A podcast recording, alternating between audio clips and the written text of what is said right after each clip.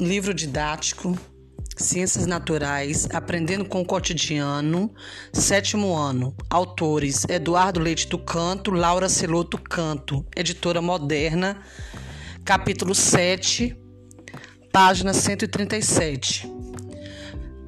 Assunto: peixes, anfíbios e répteis. Então, na página 138, vai falar sobre endoesqueleto, exoesqueleto, coluna vertebral. Aí é o, o, na página, nessa página 138, o menino está pegando na sua própria coluna.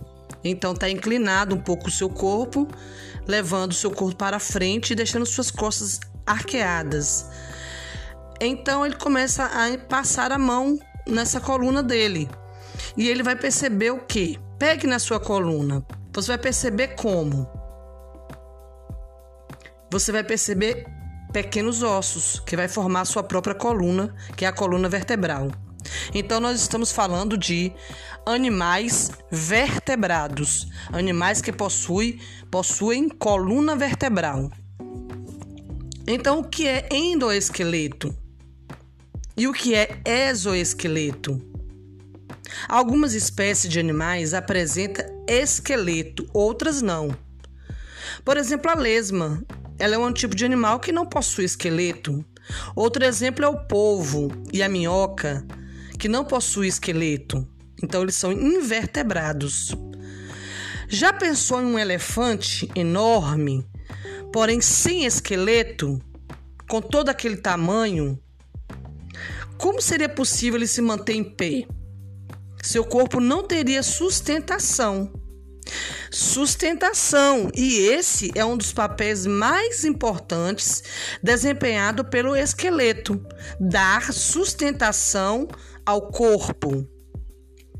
Existem alguns animais que possuem esqueleto na parte externa do corpo, como se fosse uma armadura. É o caso, por exemplo, dos camarões, que apresenta articulações que permitem ao camarão andar o caranguejo, a barata, o escorpião e o gafanhoto são outros exemplos também de animais com esqueleto externo, ou conhecido também como exoesqueleto. Então, exoesqueleto são animais que possuem o esqueleto deles externo. O ser humano também tem esqueleto, como foi falado agora logo no início do menino mas ele fica na parte interna do corpo. Como, como também no caso do, do elefante. Esses animais vertebrados que possuem a sua coluna vertebral dentro do seu corpo, esses animais têm o esqueleto conhecido como endoesqueleto. Ou seja, o esqueleto está dentro do, seu, do corpo dele. Coluna vertebral. Ao seguir o procedimento descrito na abertura deste capítulo, você percebe a existência de quê? Da sua própria coluna vertebral. Ela é o que? Ela é uma fileira de ossos que está presente em alguns animais, como elefante, bois, porcos, macacos, cachorros, gatos, ratos, sapos, serpentes, jacarés, passarinhos e peixes. Então, os animais que apresentam a coluna vertebral são conhecidos como animais vertebrados.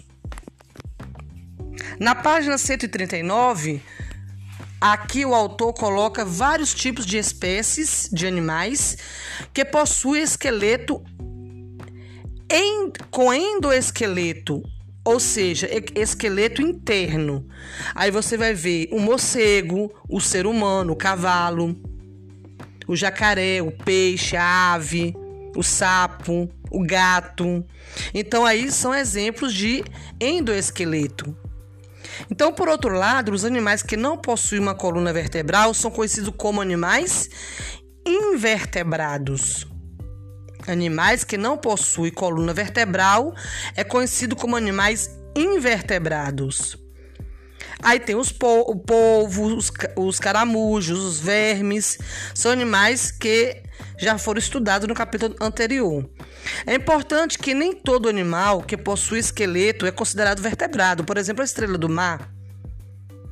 ela tem o seu esqueleto, mas ela é invertebrado, porque ela não possui uma coluna vertebral. O caranguejo, o camarão, a barata, o escorpião e o gafanhoto possuem esqueleto, que é um exoesqueleto, mas sem coluna vertebral. Por isso são conhecidos como animais invertebrados. A diversidade dos vertebrados. Os peixes, os anfíbios, os répteis, as aves, os mamíferos são animais vertebrados. Todos eles apresentam endoesqueleto, ou seja, a sua coluna vertebral possui também está interna e também possui um crânio. O crânio, o que, que é o crânio? É uma estrutura rígida localizada na cabeça e que envolve o nosso o cérebro e é constituído por material ósseo ou cartilaginoso. Então, os cientistas descrevem mais de, de 53 mil espécies de vertebrados. Na página 140, você vai olhar aqui e, e vai explicar na página 140 sobre a noção sobre reprodução animal que é a reprodução sexuada, a fertilização, que pode ser interna ou externa desses animais. E você vai ver um gráfico mostrando no mundo a quantidade de mamíferos, de répteis, de aves, de anfíbios, de peixes. Então, cada animal ele tem uma porcentagem, ou seja, você percebe que aí quem tem mais em maior quantidade de espécie é o peixe? É o mamífero? É o réptil? É a ave? É o anfíbio?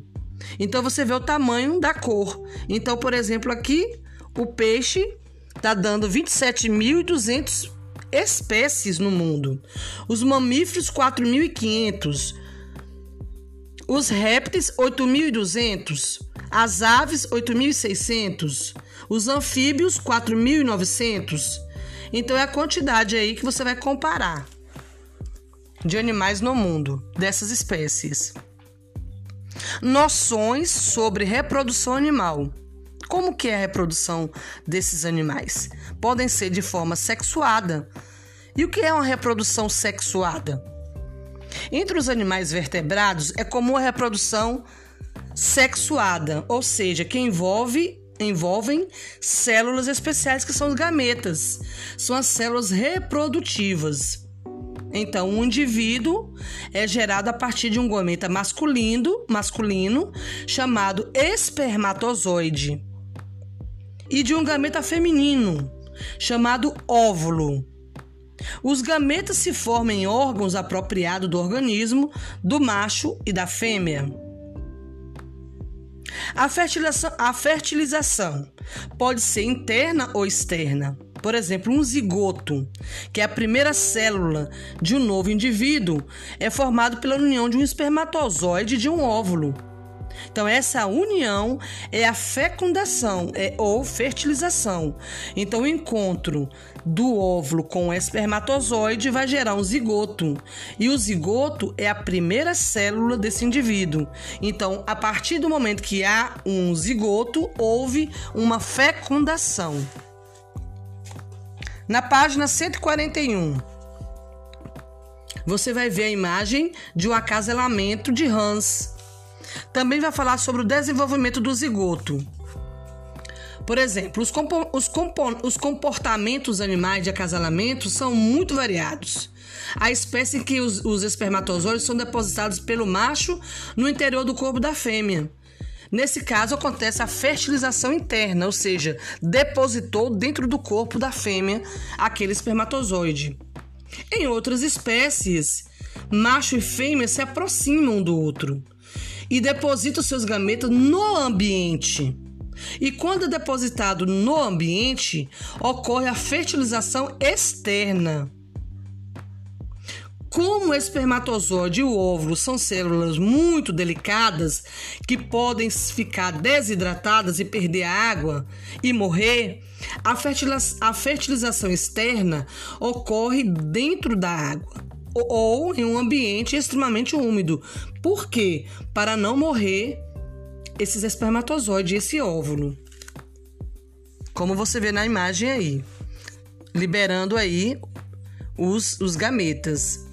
O desenvolvimento do zigoto. Como que será o desenvolvimento do zigoto?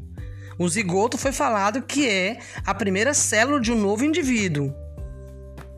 Após a fertilização, ou seja, a fecundação desse óvulo, desses óvulos, desse óvulo com espermatozoide, que é o zigoto, o zigoto passa por um período de desenvolvimento em que o número de células se multiplicam. Ao se multiplicar, é uma outra fase, e nessa fase ele recebe o nome de embrião. Então, quando o zigoto começa a se multiplicar, ele vai ser conhecido como embrião. Nas espécies que põem ovos, o embrião desenvolve-se dentro do ovo até o nascimento. E nesse, momento, nesse período, utiliza substâncias nutritivas que existem no próprio ovo. É o caso de répteis, aves e muitas espécies de peixes. Há espécies também que produzem ovos, mas elas não são postos. Ao contrário, ficam protegidos dentro do corpo da mãe até o nascimento. Nesse caso, o embrião também se nutre de substâncias armazenadas no, no, ovo. Isso ocorre, por exemplo, com algumas espécies de peixes, que vai gerar dentro do corpo da mãe esse ovo. Na página 142, está demonstrando aí o nascimento desse, desse ser. Mas também vamos falar de outro tipo de reprodução, a reprodução assexuada. E vamos também falar sobre os peixes. Então, na página 142. Há várias outras espécies de seres vivos em que o embrião permanece dentro do corpo da mãe e é nutrido por substâncias que provêm do organismo materno. É o que acontece na maioria dos mamíferos. Então, a reprodução sexuada produz descendentes que apresentam material genético e, em parte, igual ao do pai e, em parte, igual ao da mãe. Então, tá tendo o um nascimento aí de um filhote de tartaruga também. Olha, olha que vocês dêem uma olhada acima. E aqui também um outro tipo de nascimento, de outro filhote. No caso, o filhote de um panda. Então, depois desse. É, existindo outro tipo de reprodução, vamos falar agora da reprodução assexuada. O que é uma reprodução assexuada? Entre os animais menos complexos, a forma de reprodução sexuada envolvendo gametas masculinos e femininos também é encontrada. Porém, há várias espécies que pode ocorrer uma, uma forma de gerar descendentes, que é a reprodução assexuada. Como será ela? então a, da qual não participam os gametas. Nesse caso, as células de uma parte do corpo do próprio organismo podem sofrer multiplicação e originar um novo indivíduo, cujo material genético será totalmente igual ao do organismo que o gerou, que o originou. Então, a própria parte do corpo daquele ser se multiplica e vai gerar outro ser igual a ele. Então, aí, nós falamos sobre é, esses animais, né? Falamos sobre a fertilização, falamos sobre o desenvolvimento do zigoto falamos sobre a diversidade da, é, dos vertebrados, falamos sobre a coluna vertebral. Então agora nós vamos falar para uma classe, a classe dos peixes. O que são peixes? São animais de ambiente aquático. Alguns vivem em ambientes marinhos e outros vivem em ambiente tipo água doce, de, de, de rios, de lagos. Então, esses animais possuem a coluna vertebral, que é a espinha dorsal desses peixes. Então, a maioria dos peixes apresenta escamas também. Para que servem as escamas?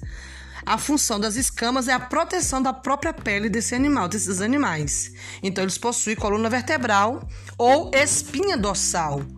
Então, quando você vai comer um peixe, você encontra com partes da espinha desse animal. Então você vai entender que é a coluna vertebral desse animal. Os peixes se localizam, se locomovem na água por meio de movimento, sim, por meio dos próprios músculos deles e também por meio de nadadeiras.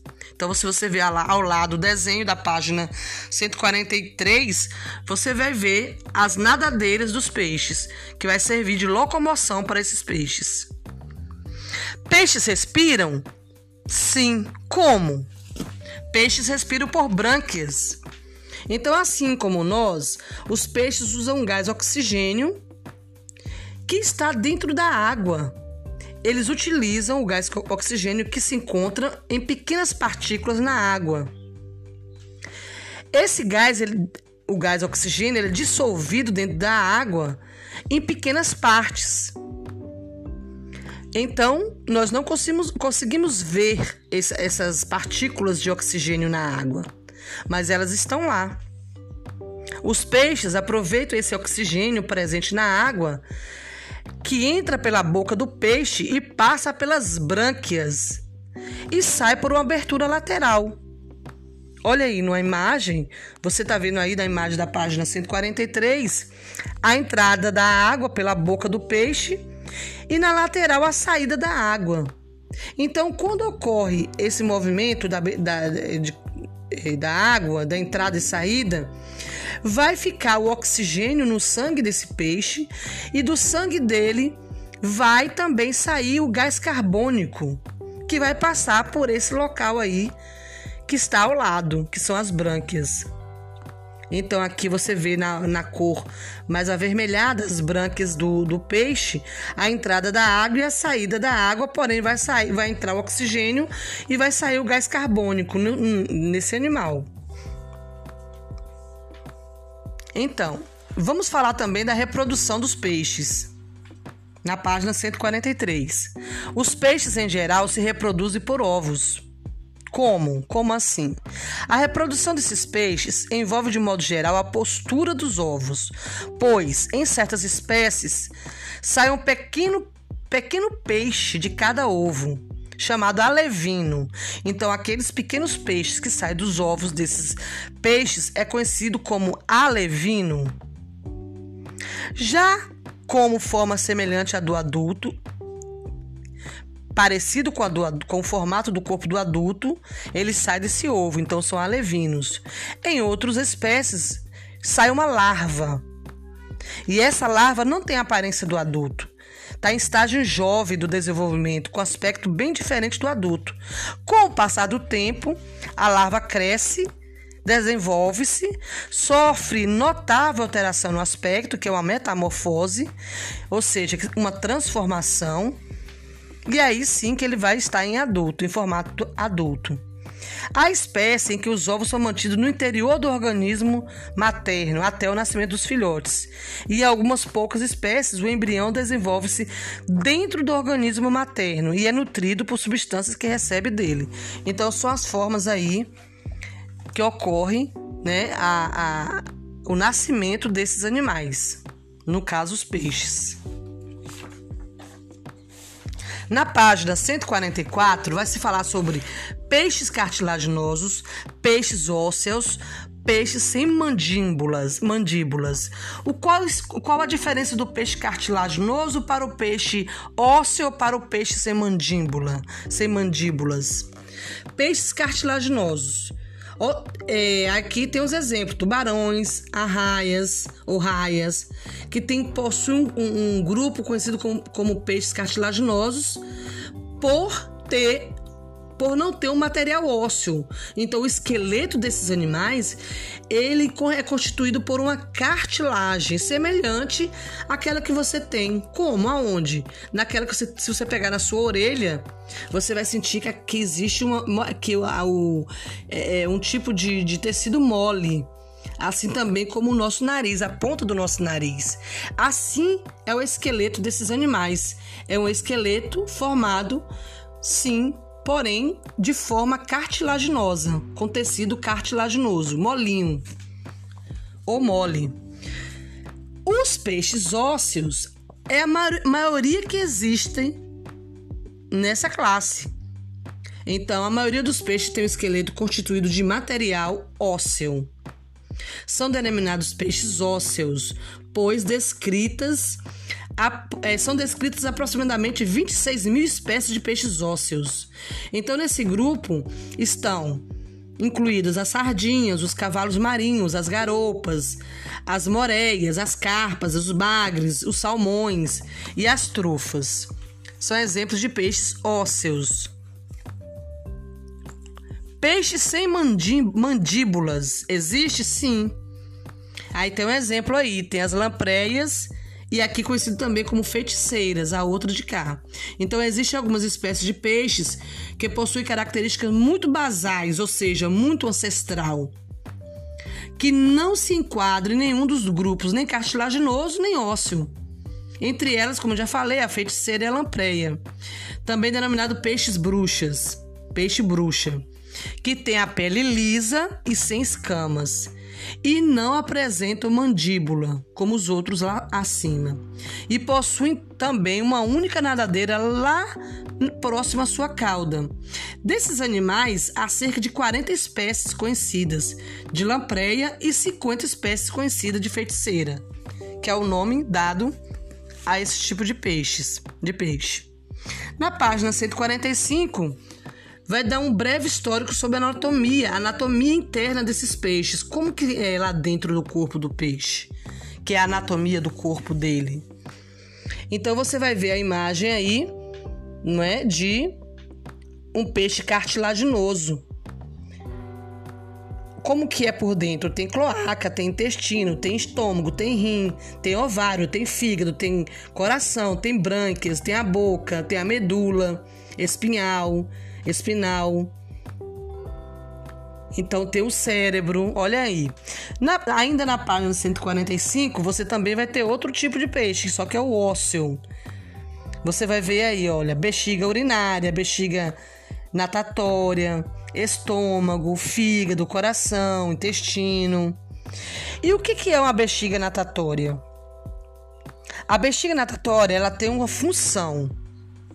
A função dela que é uma bolsa de gases que se enche ou se esvazia, permitindo ao animal alterar sua capacidade de flutuação e facilitando o movimento de subida e descida dentro da água. Então, os gases que estão lá no sangue dele vão encher essa bolsa e também vão esvaziar. Quando ela se esvazia, os gases voltam para o sangue, no qual se dissolvem. Então, nessa aí foi a página 145. Na página 146, vocês têm uma reportagem aqui sobre o tubarão e as arraias que correm perigo. Pois por quê? Porque estão tendo uma extinção de alguns tipos de tubarões e de arraias. Então aqui, se você dá uma olhadinha, tem aqui um tubarão muito, muito diferente, que é o tubarão anjo. Dê uma olhada aí. E leia para mim também, leia também esse artigo aí. Na página 147, vai falar um pouco sobre é, que tem animais vertebrados de vários tamanhos. Tem animais verte, vertebrados com uma grama de tamanho, no caso de um peixe, um tipo de peixe. E tem também de 100 mil quilogramas, por exemplo, como é o caso das baleias. Então aí a diferenciação dos tamanhos por quilo.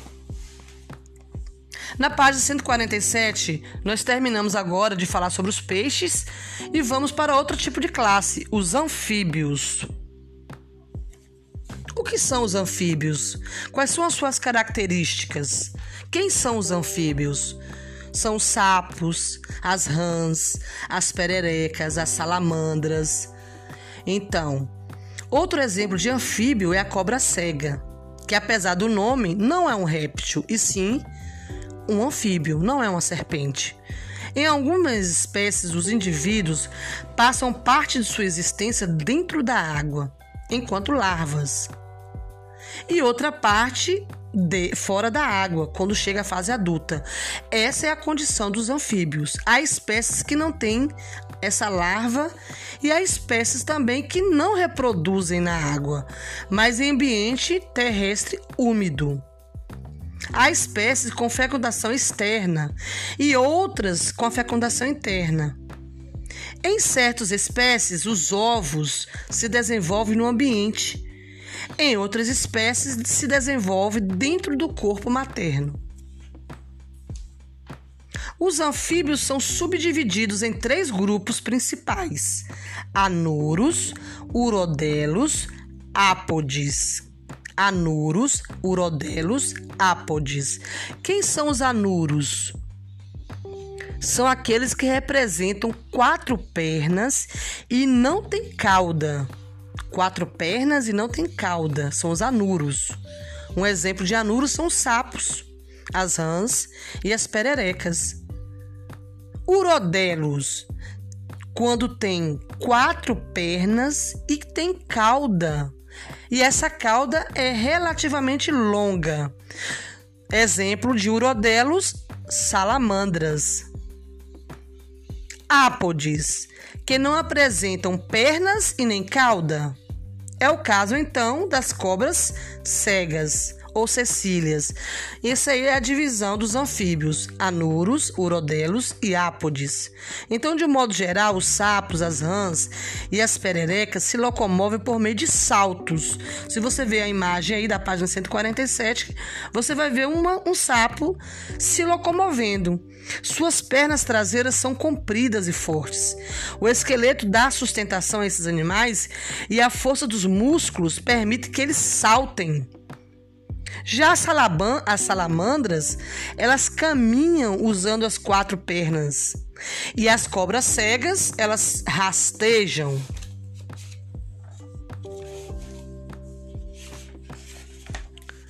Na página 148, vamos falar sobre respiração dos anfíbios e as espécies que ocorre a metamorfose. Então, respiração dos anfíbios como será a respiração dos anfíbios? Eles respiram por brânquias. Então vamos lá. Há algumas espécies que são aquáticas durante toda a vida e nas quais os adultos também têm brânquias. Na fase adulta, muitas espécies respiram a troca de gases, entrada de gás carbônico, de oxigênio e a saída de gás carbônico, como, como um ambiente de dois modos. Por exemplo, um deles é a respiração pulmonar. Contudo, os pulmões dos anfíbios, em geral, não são muito eficientes. Por exemplo, em algumas espécies não há pulmões. E quando não há pulmões, a respiração pulmonar é suplementada pela troca de gases através da própria pele do animal.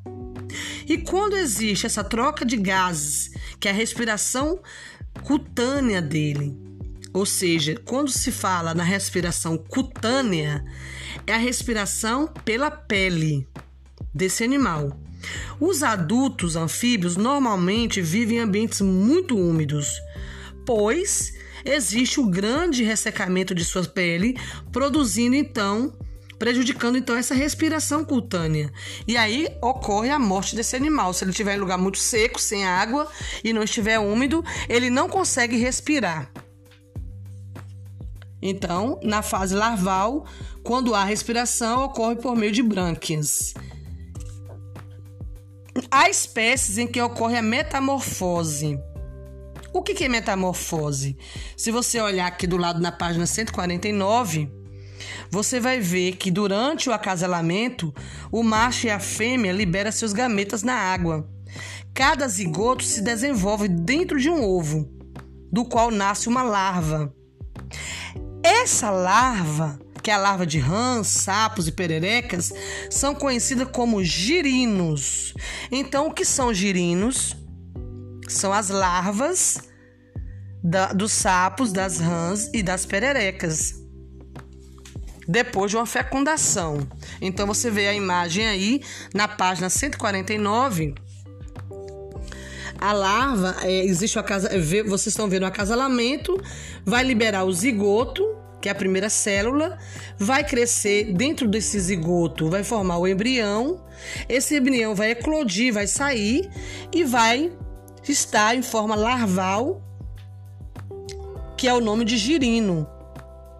Essa larva sofre uma metamorfose, que é uma transformação. Então ela está na fase larval com uma cauda.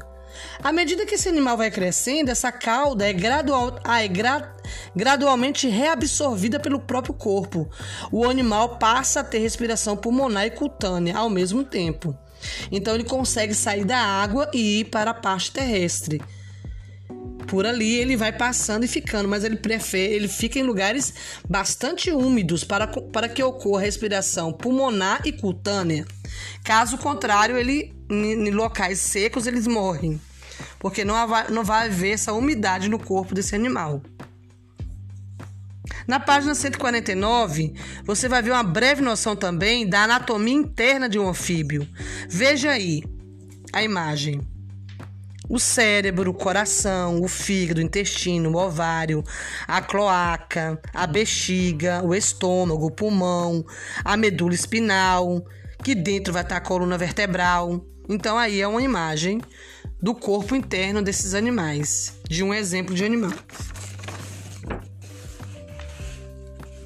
Na página 150, vamos falar sobre outra classe, os répteis. Quem são os répteis? Quais são as características dos répteis? Quais são os principais subgrupos dos répteis? Então, os répteis são jacarés, lagartos, lagartixas, tartarugas, jabutis, serpentes, são exemplos de répteis. Muitos répteis é, é, exibem várias características que lhe possibilitam ocupar ambientes terrestres relativamente secos, que é o contrário dos anfíbios. Eles preferem os lugares secos. Eles respiram por pulmões, que são mais desenvolvidos que os dos anfíbios. Não ocorre aí a respiração cutânea, ou seja, pela pele. A pele dos répteis é grossa, é impermeável. Então, por quê? Porque possui uma camada chamada queratina na pele desses animais. Para que serve a queratina? Para proteger esses animais. Ou também por forma de escamas ou placas, chamada placas córneas. Essas características vai dividir esses animais como em crocodilianos, escamados e quelônios. Então, a divisão dos répteis: crocodilianos, escamados e os quelônios. Quem são os crocodilianos? São os grandes répteis, répteis aquáticos, com quatro membros e o corpo coberto por placas córneas, né, como crocodilos, os jacarés. Escamados, que tem o corpo revestido por escamas ou placas córneas, inclui o grupo também aí das serpentes, ou também conhecido como ofídeos. E o dos lacertílios. O que são os lacertílios? São os lagartos, as lagartixas e os camaleões.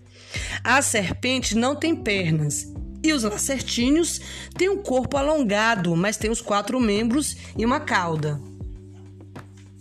Quelônios. Quem são os quelônios? São aqueles animais que têm o um corpo revestido por uma carapaça. Olha aí embaixo, os quelônios. A tartaruga é um exemplo de, de quelônios. Então, o jabutis é um exemplo de quelônios. Os cágados são exemplo de quelônios. E olha o corpo desse animal. É formado por carapaça na parte superior do corpo dele, deles. E, e, o, e o outro nome, que é outro tipo de placa, que é plastrão que é na parte inferior. Localizem aí na página 150 o plastrão e a carapaça desses animais. Vocês veem aí. Na página 151 você vai ver diversos répteis como o cágado, o teiu, o jabuti, o camaleão, a tartaruga, a, lagartixa, lagartixa, o jacaré de papo amarelo, a jiboia. Então aí são exemplos de répteis. Na página 152, vamos falar sobre os ovos dos répteis, que são uma importante adaptação para a própria espécie deles. Por exemplo, de um modo geral, a fertilização nas espécies de répteis é interna. A reprodução, a reprodução envolve ovos que são postos pela fêmea em ambiente terrestre. Ao colocar esses ovos no ambiente terrestre, esses animais, eles não são cuidados, esses ovos, eles não são cuidados por ela, pela mãe, após colocar. Depois de algum tempo de cada ovo nasce um pequeno filhote, que ainda na fase infantil já se parece com o adulto, ou seja, não há um estágio de metamorfose, não há um estágio de larva. Os répteis apresentam uma adaptação reprodutiva não encontrada nem nos peixes e nem nos anfíbios. Trata-se de um ovo amniótico, ou seja, lá, no, lá dentro do ovo vai haver um material nutritivo que vai nutrir esse embrião. Por isso que ele não morre. Além disso, a casca do ovo dos répteis é feita de um material muito resistente, mais resistente, que é, o, que é um tipo de material chamado carbonato de cálcio. O mesmo é encontrado em mineral, chamado mineral calcário. É muito pouco permeável à água, impedindo que o embrião se desseque, ou seja, que perca a sua própria água e morra. Então ali ele está bem resistente ao ambiente e ele consegue ali é, nascer. Assim, o embrião consegue desenvolver, ainda que a fêmea tenha colocado o ovo em local de um ambiente terrestre seco. A casca do ovo permite a entrada do gás oxigênio necessário à respiração do embrião e a saída do gás carbônico produzido na respiração desse embrião. Então, vai haver uma troca de gases dentro do ovo. Na página 153, você vai ver aí a breve noção da anatomia interna de répteis. Veja aí. Aí tem um lagarto, a anatomia do lagarto. Pulmão, estômago, coração, intestino, cloaca, bexiga, urinária, medula espinal, crânio, cérebro, cérebro. E aqui de uma tartaruga, veja aí, pulmão, fígado, ovário, cloaca, rim, bexiga urinária, intestino, coração. Então, é a anatomia desse animal, desse tipo de animais. Na página 154 e na página 156, você vai ver sobre os ofídeos é, peçonhentos, ou seja, aqueles que têm veneno. Então, tem muitos aqui, muitos também, muitos animais ofídeos, como cascavel, né? cobra coral, jararaca, que elas possuem um, uma peçonha, né?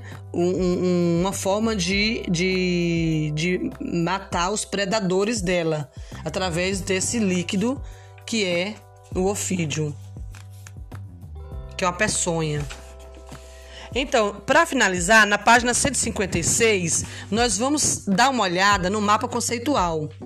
Então, aqui, mapa conceitual de ideias, ou seja, é uma revisão do que foi falado. De um lado tá não possui coluna vertebral, de outro tá possuem coluna vertebral. Quem são os animais que não possuem coluna vertebral? Invertebrados. Possui coluna vertebral, vertebrados. E aí os vertebrados, peixes, que nós falamos, anfíbios, répteis, tem cá também as aves e os mamíferos que nós falaremos mais adiante. Então, meu muito obrigado e leia com atenção esse capítulo.